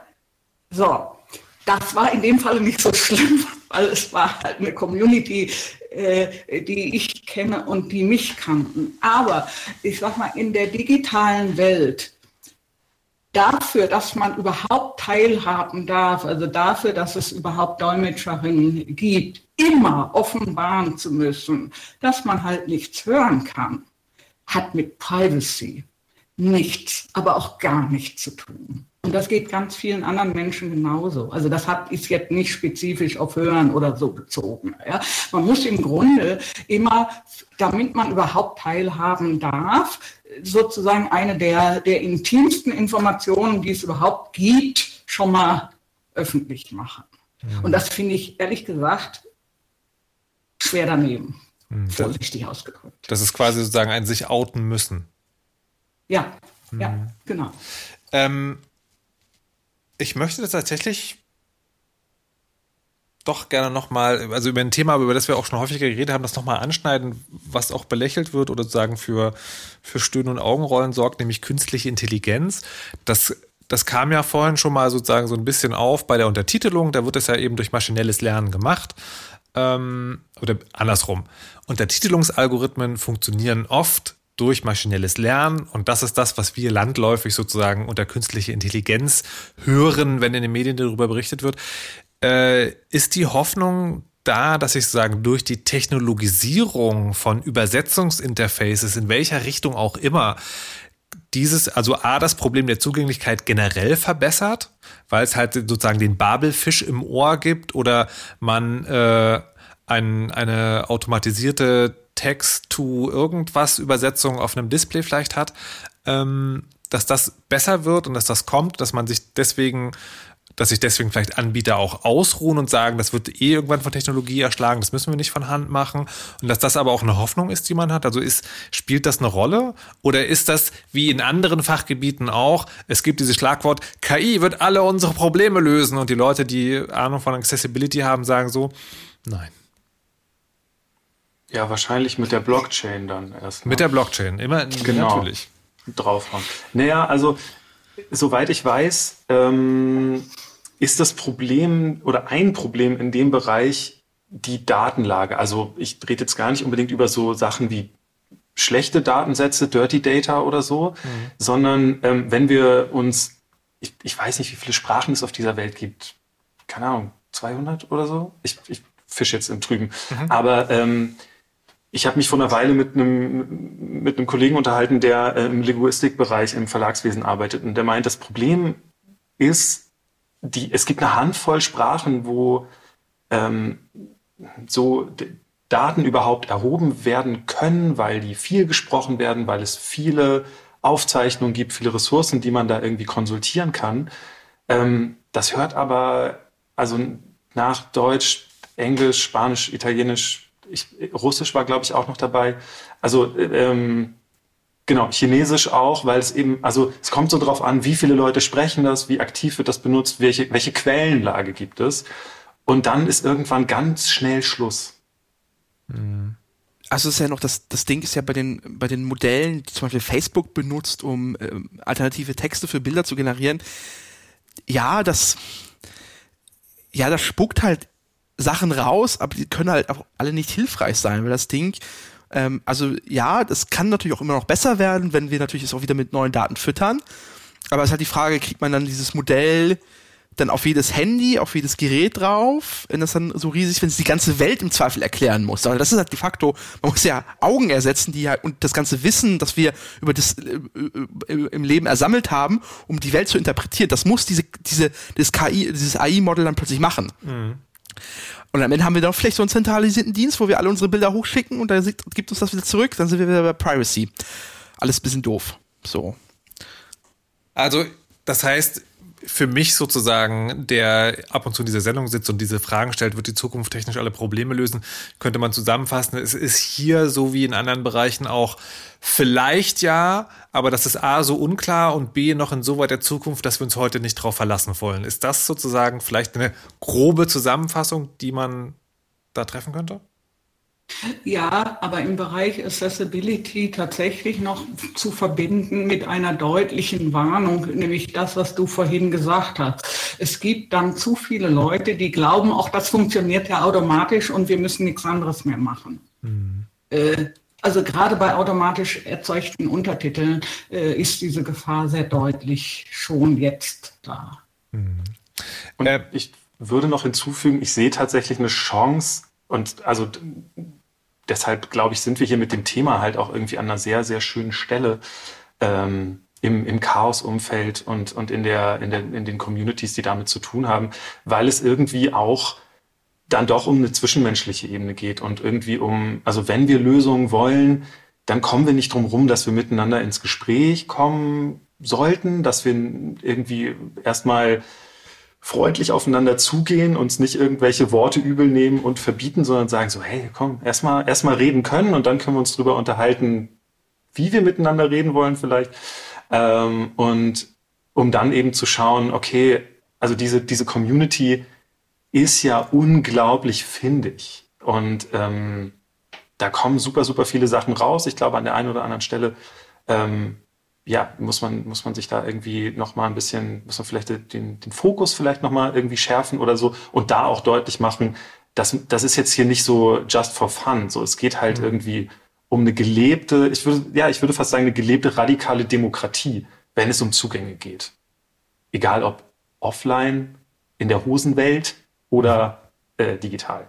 Ich möchte, ich möchte zwei Fragen stellen, die sagen, die ein bisschen persönlich gefärbtes Interesse sind, aber die gerade wo du sagst, dass, ne, also wir reden ja hier jetzt also sehr auf einer sehr institutionellen und gesellschaftlichen Ebene, die auch ins Kleine geht. Und das eine ist äh, tatsächlich sozusagen einfach dieser Podcast, ne, der auch zu einer bisschen größeren Frage wird. Das Chaos Radio ist ja eine Sendung, die sozusagen den Anspruch hat, die Welt ein kleines bisschen besser dadurch zu machen, dass man Dinge erklärt. Ist sie barrierefrei? Auf gar keinen Fall. Was wir nämlich nicht haben, ist ein Transkript dieser Sendung. Das liegt aber daran, so, und das, da frage ich jetzt sozusagen, das ist gleich die Frage verbunden, das können wir nicht leisten. Wir sind halt ein Trupp von Menschen, die sozusagen das alle aus Spaß an der Freude machen oder weil wir das Gefühl haben, das ist etwas, was die Welt braucht. Ähm, und wir, wir investieren alle so viel, wie wir können. Und sozusagen ein Transkript zu leisten, schaffen wir nicht. Aber natürlich ist es auch ein total valider Punkt zu sagen, ihr wollt halt nicht. Und das stimmt. Die Menschen, die das Chaos Radio machen, brauchen das alle nicht. Ähm, und jetzt ist aber die Frage, und so, das ist das eine. Ne? Man könnte also sagen, naja, wir, aber das eine Barrierefreiheit als das Ideal, das wir unbedingt erreichen wollen. Dann muss das eine Anforderung sein. Ähm, ein anderer Spruch, der mir aber in dem, sozusagen bei dieser Problematik durch den Kopf geht, ist, ähm, eine befreundete Soziologin hat mal gesagt, äh, oder ich weiß gar nicht, vielleicht, wo das herkommt, anyways, ähm, individueller Verzicht ist keine Lösung für gesellschaftliche Probleme. Das heißt, die Frage ist, wenn man jetzt im Nerdumfeld ist, dann ist ja dieser, dieser Übergang halt fließend zwischen, das ist ein Projekt, wo jemand oder ein paar Leute Spaß an der Sache haben, äh, dann aber genau nur so viel machen, wie sie Bock haben oder nicht? Muss man barrierefrei sein? Und letztlich dann sagen, okay, wenn ihr das nicht leisten könnt, dann sollt ihr bitte aber auch nicht den Podcast machen, also jetzt ganz überzogen formuliert. Oder äh, ist es auch okay, das nicht zu schaffen und ist das sozusagen ein valides Argument, solange es eben nicht ein, nicht ein sozusagen was ist, wo man sich hinter versteckt? Ich glaube schon, dass es ein valides Argument ist. Es muss auch eins sein. Weißt du, äh, äh, was, was einfach auch wichtig ist, ist sowas wie gesunder Menschenverstand. Also wir, wir reden ja an vielen Stellen einfach über äh, gesetzliche Regelungen, letztlich gesetzliche Regelungen, weil es sonst keiner tut. Also da können wir ja auch mit sowas wie Frauenquoten oder so anfangen. Ja? Äh, es, es braucht die einfach an manchen äh, Stellen. Ähm, und gerade da, wo wir dann über kapitalistische Strukturen und sowas reden. Aber ich sag mal, da, wo wir über freiwilliges Engagement reden, und äh, sieht das aus meiner Sicht, also das ist jetzt meine persönliche Meinung, äh, ganz anders aus. Und äh, was ich auch dabei noch wichtig finde, ist, äh, das klang schon ein paar Mal an, ist halt dieser menschliche Faktor, weißt du, äh, auch wenn man Mensch mit Einschränkungen ist, man braucht äh, ganz oft nicht die perfekte Lösung oder, äh, also egal jetzt ob technisch oder nicht technisch, sondern ein sichtbares Bemühen. Mhm. was auch immer dann dabei rauskommt. Und aber auch dieses, dieses äh, eben, es ist selbstverständlich, dass man dabei ist, ähm, auch wenn das gewisse Einschränkungen hat, dann für beide Seiten womöglich, ist auch erstmal okay, ist schon sehr schön. Mhm. Ja, äh, und ich sag mal, ja, ich bedauere, ich persönlich bedauere manchmal, dass es eine Menge Podcasts gibt, die sich, die für mich einfach verschlossen bleiben. Aber auf der anderen Seite, äh, es gibt so viel Input schriftlich. Ähm, ich schaff's eh nicht.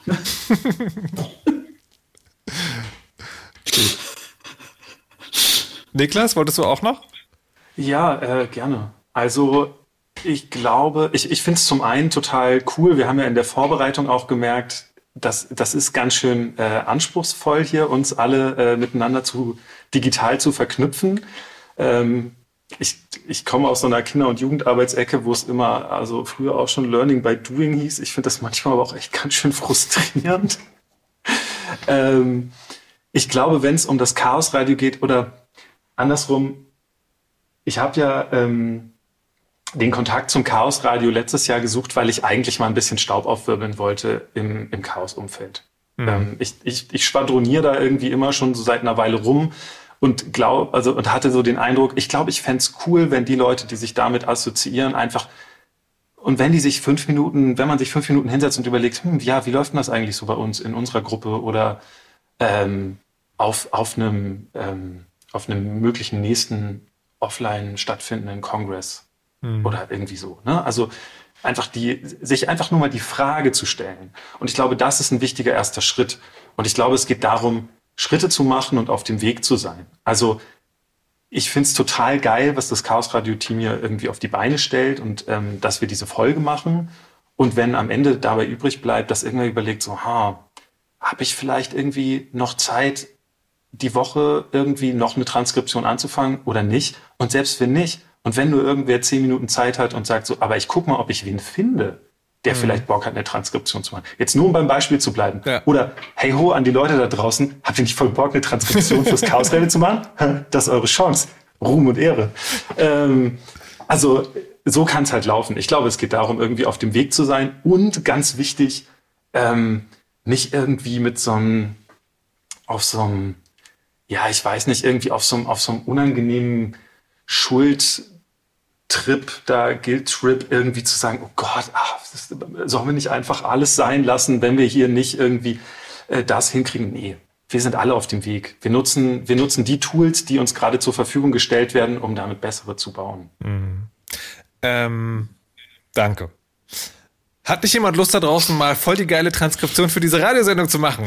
ähm, die andere Frage, die, die, mit einer kurzen Zusammenfassung wäre ja. auch schon geholfen. Also einfach um mal so, ne, wir sind alle auf dem Weg. Ja. Ähm, die andere sozusagen, kleine, wirklich äh, sehr ins Detail gehende Frage ist die, klar, vorhin schon mal ganz kurz an, Screenreader und Gender Gap.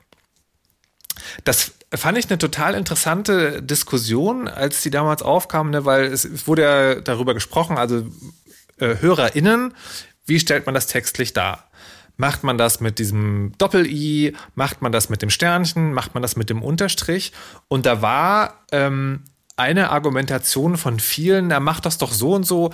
Äh, Niklas hat das, glaube ich, vorhin schon ange angeteased kurz, äh, weil die Screenreader lesen das sonst falsch. Und da hatte ich auch, da war ich auch so einerseits, andererseits. Einerseits kann ich das total gut verstehen, dass man sagt, hey, äh, hier ist eine Gruppe von Menschen, die Sprache in einer bestimmten Art und Weise benutzt. Ähm, vielleicht könnt ihr euch auch nach denen richten. Andererseits dachte ich so, Screenreader, das ist doch jetzt wirklich Technologie.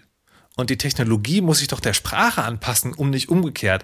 Aber wie bei allen diesen Dingen kann ich das natürlich aus meiner hochfeil äh, privilegierten Position natürlich total toll rumdenken und habe keine Ahnung von nichts. Deswegen ähm, würde ich bei Niklas auch anfangen, aber auch von Irmhild das gerne wissen wollen. Wie seht ihr das denn? Also ja. am konkreten Beispiel, aber tatsächlich auch, das ist ja auch die weiterführende Frage, muss sich, müssen sich zukünftige Entwicklungen an den derzeitigen technischen Stand von äh, assistiven Systemen anpassen oder sind die auch in der Verpflichtung, Schritt zu halten? Ja, also ich finde äh, ich bin total dankbar, dass du da nochmal ähm, den Punkt aufgreifst, weil das ähm, so ein Thema ist, was mich immer wieder extrem, extrem äh, beschäftigt und wütend macht. Mhm. Also ich bin da auch bei deiner Vermutung und finde, das kann ein Screenreader leisten. Also ich komme aber auch aus einer, über, über Studien und Ausbildung irgendwie aus einer gewissen Denkrichtung und, denk, und, und sage, okay, Sprache ist unser Zugang zur Welt, ähm, formt, formt unser Denken und unsere Wahrnehmung. Und wenn wir uns jetzt gerade, weiß ich nicht, einig sind, dass zum Beispiel der Genderstern irgendwie das Mittel der Wahl ist, um das, was wir äh, wahrnehmen wollen, irgendwie uns zugänglich zu machen, dann soll doch bitte die Assistenztechnologie sich da mal nicht so haben. Damit sind wir aber schnell in einem ganz anderen, also wieder in einem anderen Bereich, weil die Frage ist ja, wer steckt denn eigentlich hinter meiner Assistenztechnologie? Mhm. Ähm, haben die Leute da ein Interesse dran? Ist das irgendwie, wie wir es schon ähm, ein paar Mal hatten, so ein obendrauf, so ein Plus, was nochmal hinten so dran geschoben wird? Ja, okay, das machen wir jetzt auch noch. Ähm, oder steckt da irgendwie auch ein, ein gewisses anderes Interesse hinter, hinter, hinter irgendwie Geld generieren oder, oder irgendwie, äh, weiß ich nicht was. Ähm, also ich, ich glaube, wenn ich so grob überschlage, wenn es jetzt um Screenreader wirklich geht ähm, und, und um akustische Ausgabe, würde ich, komme ich so auf sechs, sieben verschiedene Softwareprodukte. Also jetzt sowohl Desktop als auch irgendwie mobile äh, Geräte. Und da steckt immer eine Firma hinter. Und äh, wir hatten in der Vorbereitung ja auch diese Frage, wie funktioniert eigentlich ein Screenreader? Ähm, das Schöne daran ist, ohne da jetzt ins Detail gehen zu wollen, die funktionieren gar nicht alle gleich. Also in der Frage, wie holen die sich ihre Daten mhm. aus dem, was dann, was ich vorhin als User Agent beschrieben habe, aus dem Browser oder aus meinem Media Player oder aus meinem Text Editor, whatever, das machen die nicht alle auf die gleiche Art und Weise. Ähm, da kocht jeder irgendwie, jede Firma irgendwie so ein bisschen ihr eigenes Süppchen und ähm, wir sind, also ich kenne eine, es gibt NVDA, läuft auf, auf Microsoft Windows System, das ist ein Open Source Projekt. Und es gibt einen Screenreader in der Linux-Welt, den ich kenne. Und es, möglicherweise kommt jetzt ein, ein, ein zweiter. Und der Rest ist proprietär. Also heißt das sozusagen, also ich hatte ja, ich hatte ja schon sozusagen äh, ab und zu gefragt, haben wir hier dasselbe Problem wie in anderen äh, Facetten der Digitalisierung auch? Heißt das auch hier, die Aussage, mein Screenreader kann das nicht, ist eigentlich nur die, das Potemkinsche Dorf für, wir haben hier einen weiteren Bereich der Digitalisierung, der voller proprietärer Geräte ist, wo nicht der Nutzer oder die Nutzerin entscheidet, was man den Geräten machen kann, sondern die Hersteller, die ihre Geräte so zumachen, dass man sie nicht ändern kann? Ja, ich glaube, das, da würde ich einfach mal so ein solides Ja dran hängen. Irmhild anscheinend nicht. Weil wir haben, wir sehen uns auch im Bild und die wird ganz bedächtig und skeptisch mit dem Kopf gewackelt, wenn ich das richtig interpretiere. Äh, ja, also ich würde es ein bisschen differenzierter äh, sehen oder vielleicht einen zusätzlichen Aspekt beisteuern mhm. wollen. Also grundsätzlich bin ich auch der Meinung, natürlich kann die Technik das und sie muss es auch können. Und es ist auch ein Problem proprietärer äh, Geräte, aber nicht nur. Also die Sache ist tatsächlich ein bisschen komplizierter, äh, weil A, wie Niklas eben schon sagte, äh, die Art und Weise, wie jetzt, wenn wir am Beispiel Screenreader bleiben, äh, das, was da vorgelesen werden soll, in den Screenreader reinkommt, halt unterschiedlich ist. Und das bedeutet auch, dass es wieder teilweise abhängig davon ist, äh, wie dieser Inhalt, der da in den Screenreader rein soll, markiert ist. Also ich schreibe zum Beispiel gerade einen Text, der in einer, also äh, digital, der in einer barrierefreien E-Book erscheinen soll. Und ich bin angehalten, jeden englischen Begriff, den ich verwende, auch als Englisch auszuzeichnen, damit die Screenreader den korrekt vorlesen. Weil der Screenreader kann ja im Unterschied zu einem äh, menschlichen Leser nicht mal eben unterscheiden. Das ist jetzt Deutsch und das spreche ich Deutsch aus und das ist jetzt Englisch und das muss ich Englisch aussprechen. Ja, das muss Ihnen ja gesagt werden. Äh, so, das ist so äh, der eine Punkt. Der zweite Punkt, den ich aber vor allen Dingen beitragen will, ist, das Ganze hängt auch noch damit zusammen, wie die verschiedenen Benutzerinnen und Benutzer ihre Screenreader einstellen. Äh, weil viele, die Screenreader benutzen, äh, gerade wenn sie es schon lange gewöhnt sind, stellen ja zum Beispiel die Geschwindigkeit sehr hoch. Das heißt, sie lassen sich viel, viel schneller als äh, nicht, also als, als sehende oder auch nicht hörende Menschen äh, die Sachen vorlesen. Das ist so wie so eine Art Überfliegen beim Lesen. Und sie stellen ganz oft machen ganz oft spezielle Einstellungen, was eben Satzzeichen, Sonderzeichen und ähnliches angeht. Also es ist ja die Frage, ob ich einen Satz einfach so, wie, er, wie ich ihn sprechen würde, vorlese oder ob ich sage, äh, ja, Komma, äh, hier geht der Satz jetzt weiter, Komma und so weiter. Ja, also äh, und da kommen wir wieder in so einen Bereich, wo man sagen muss, naja, muss man halt ein bisschen differenzierter äh, sehen. Das wollte ich noch ergänzen, mhm. bitte. Nicht dagegen, sondern nur ja. ergänzen. Also auch das Technologie, die beherrscht sein will, auch das ist ja wieder sozusagen eine Frage der Zugänglichkeit. Ne? Wer, wer kann eigentlich wie seine ja. eigenen Geräte einstellen? Und die aber auch beherrschbar sein muss. Also die man auch sozusagen ja. Und dann wiederum auch ein Standardproblem. Das ist ja tatsächlich sozusagen, aber was, was mich schon häufig begegnet, ist, dass eigentlich immer gesagt wird, wir hätten gerne den einen Weg, wie Daten präsentiert werden, nämlich so, dass sie möglichst sozusagen einfach verarbeitet werden können und das nachvollziehbar ist, was da passiert. Ähm, wir haben jetzt ganz viele Teilbereiche gestriffen. Ich würde einen heute gerne auslassen, die rechtliche Seite, weil da hatten wir eigentlich eine Expertin für eingeladen, die ist dann ganz kurzfristig verhindert gewesen. Ähm, ich würde nur das in dem Sinne aufgreifen, dass ihr ja gesagt habt, es gibt zumindest im geschäftlichen Bereich und vor allen Dingen, was offizielle Stellen angeht, ähm, gewisse Vorschriften, dass Barrierefreiheit gewährleistet sein muss. Und ich will jetzt gar nicht in die Tiefe gehen, also euch fragen, was für Gesetze gibt es wie, wer steckt dahinter und so weiter und so fort, sondern einfach zum Schluss der Sendung nochmal so drei Sachen in Richtung praktische Lebenshilfe zum Einstieg in ein barrierefreieres Leben bieten und das erste eben auf diesen Bereich abzielen, wenn ich jetzt jemand bin, der davon betroffen ist, dass dein Angebot das eigentlich sozusagen mir Zugang verschaffen möchte, das nicht tut, weil eben diese Barrierefreiheit oder diese Zugänglichkeit fehlt, was kann ich da tun? Wie ist da die Situation? da kann man wieder einen Vergleich zum Datenschutz ziehen. Da gibt es die Datenschutzgrundverordnung. In der Theorie werden empfindliche Bußgelder verhängt. Praktisch ist das dann immer so eine Frage. Ähm, wie ist das denn hier in dem Bereich? Kann ich was machen, wenn ich betroffen bin äh, und, und sage, so hier, das geht so eigentlich nicht, ihr müsst mir eigentlich Zugang gewähren? Gibt es da Mittel und Wege? Zumindest in der Sachen der EU-Richtlinie, die ja für öffentliche Stellen gilt, gibt es diesen Feedback-Mechanismus. Aber, ähm, und da gibt es dann auch Überwachungsstellen, aber die verhängen weder Bußgelder, die versuchen das halt durchzusetzen irgendwie, aber es ist halt schwierig, einer Behörde ein Bußgeld anzudrohen, weil wer treibt das ein, das Bußgeld, richtig eine andere Behörde. Da, da beißt sich halt dann die, die Schlange in den Schwanz. Das wird dann im öffentlichen Sektor mit diesem äh, European Accessibility Act nochmal ein bisschen was anderes, wenn auch wirklich dann Leute auch ähm, sagen können, ey, du musst mir das zugänglich machen, das klage ich mir im Zweifel mir auch ein. Ähm, das ist ein bisschen schwierig, aber es gibt diesen Feedback-Mechanismus und die Behörden müssen darauf reagieren. Und äh, ich glaube, der Schlimmste, was glaube ich noch es geht, ist so Verbandsklagen prinzipiell. Äh, aber das ist natürlich so die, die höchste mögliche Eskalationsstufe. Ähm, und das ist dann auch immer schwierig, dann am Ende auch zu machen. Das hört sich an, es gibt theoretisch ja. Werkzeuge, praktisch ist es aber schwierig. Ja, es gibt dazwischen auch noch die sogenannten Schiedsverfahren.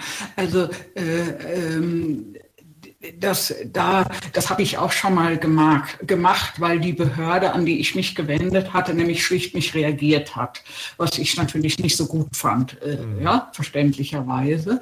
Und ähm, deswegen habe ich mich dann sozusagen an die zuständige Stelle, an die zuständige Überwachungsstelle gewendet und die ist dann auch tätig geworden, was nur bedeutet, dass sie einen Brief schreibt und äh, der Behörde dann sagt, du, du, du, du, du. Und äh, daraufhin wiederum wiederum hat die Behörde einen Brief geschrieben und gesagt, ja, aber die Sache ist ja ganz kompliziert und wir sind ja eigentlich nicht zuständig und deswegen gilt die Richtlinie ja, wenn wir das eng auslegen, hier gar nicht. Man beachte, ja, das waren alles Juristen, die da miteinander äh, mhm. kommuniziert haben. Aber wir sind ja ganz großzügig und in der nächsten Version verbessern wir die Barrierefreiheit. Das ist dann tatsächlich auch passiert. Man höre und staune. Äh, ja, ob es für die übernächste Version dann auch noch gilt, werden wir sehen. äh, aber ja, also das ist tatsächlich äh, noch ein Problem, ist aber auch irgendwie blöd, weil das sind, ist halt das Problem, was wir eben schon hatten. Ne? Die Leute, die gerade bei öffentlichen Stellen, die die Webseiten barrierefrei machen, müssen, müssen das nachträglich tun. Es ist eben nicht von vornherein mitgedacht äh, worden. So, dann haben sie es mühsam gemacht, haben es aber nur halb geschafft. Dafür gibt es auch oft Gründe. Und dann kommen so irgendwelche Leute und sagen, ihr habt aber nicht, ihr habt aber nicht, ihr habt aber nicht. Mhm. Und dann geht das so einen rechtlichen Weg. Der hilft eigentlich keinem wirklich, außer eben, wenn es gut läuft, Bewusstsein zu schaffen. Mhm. Und da wäre es eigentlich schön, wenn es da andere Wege gäbe für, muss man ganz klar sagen. Das klingt für mich so ein bisschen so, als ob das ein, eine, eine ehrenwerte aktivistische Arbeit ist, solche Verfehlungen sozusagen anzufechten oder aufzuzeigen, aber im praktischen Leben nicht konkret und schnell Hilfe angezeigt ist durch sowas. Ja. Hm. Okay. Ähm, gehen wir die umgedrehte Seite an. Wenn ich jetzt ein Projekt mache, die Frage geht dann auch so ein bisschen an Dennis, der sozusagen als Dienstleister auch fungiert für Leute, die sagen, ich habe hier ein digitales Angebot, das soll jetzt auch barrierefrei sein.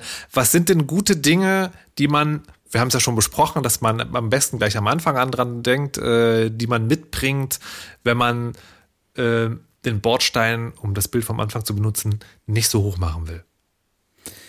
Na, also es fängt einfach tatsächlich an, sich einfach zu beschäftigen, was, was möchte man erreichen und wie möchte man es erreichen. Also im Designprozess schon anzufangen. Und da gibt es echt wirklich einfache Tools, die mit die Kontrastwerte einem checken. Da muss man gar nicht mehr wissen, welcher genaue Wert das ist. Das Ding sagt einem nur grün oder rot oder ja oder okay. Die sind auch zum Teil auch selber nicht barrierefrei, diese Tools.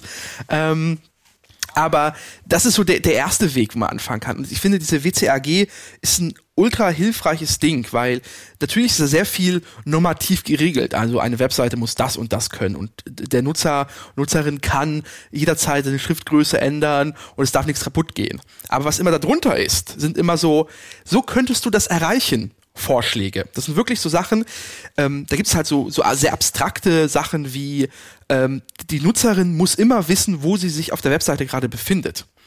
Ja, wie erreicht man denn das jetzt ehrlich gesagt? Und da steht da drunter so, so, ein, so ein Hinweis, ja, du könntest eine Sitemap anbieten oder so eine Brot, äh, Brotkrumen-Navigation, Breadcamp-Navigation oder das oder das oder das.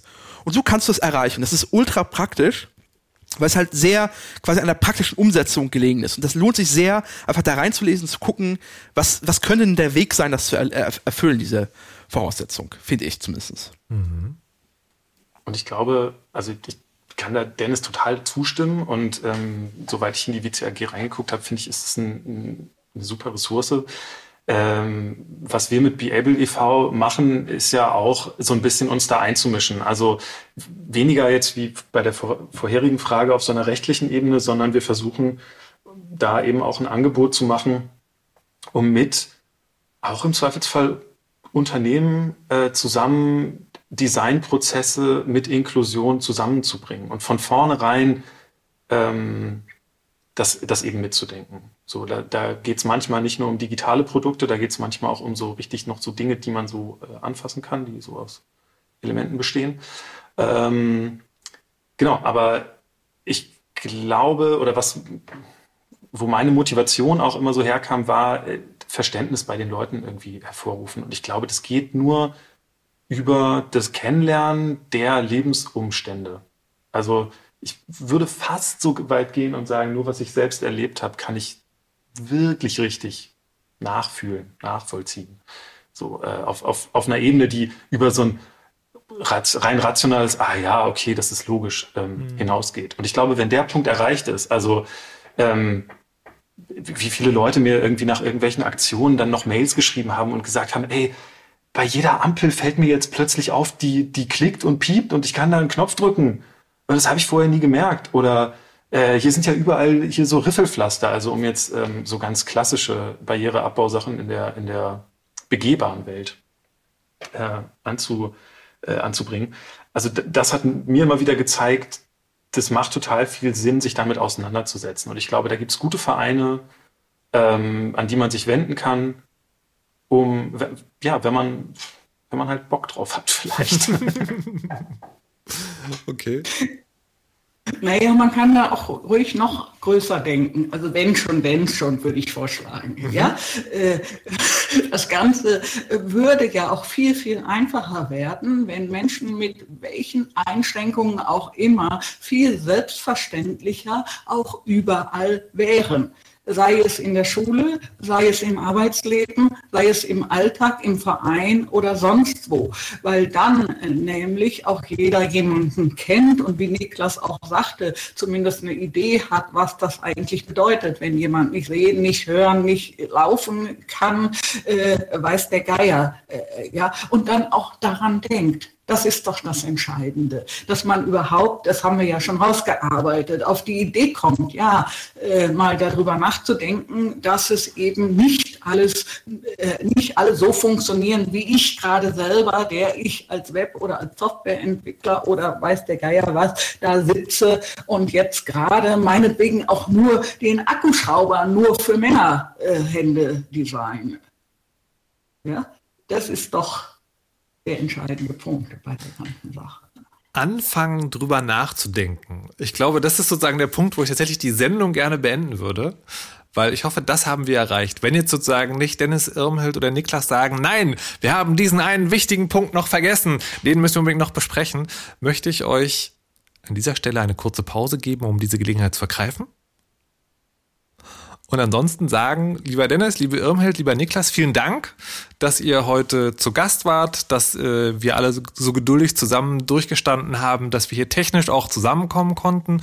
Und für die äh, schönen Einblicke, die ihr uns gegeben habt und auch eben das möglich machen, das mal anfangen, drüber nachzudenken, weil ich, ich kann jetzt sozusagen wieder nur anekdotisch von mir selbst erzählen, diese, ähm, diese, die, die Freude sozusagen, also die Fröhlichkeit, möchte ich fast sagen, mit der ihr in das Thema mitnehmt und äh, auch so ein bisschen das Beruhigende. Und das ist, es ist mir so ein bisschen peinlich, ne, weil ich sozusagen der bin, der am wenigsten irgendwie davon betroffen ist und jetzt trotzdem immer so Angst davor habe, das Thema anzufassen. Aber diese Fröhlichkeit zu sagen, hey, es ist, es ist schon total gut, wenn wir es überhaupt versuchen und wir streben die Perfektion an. Uns ist aber auch klar, dass sie nicht im ersten Schritt erreicht sein muss.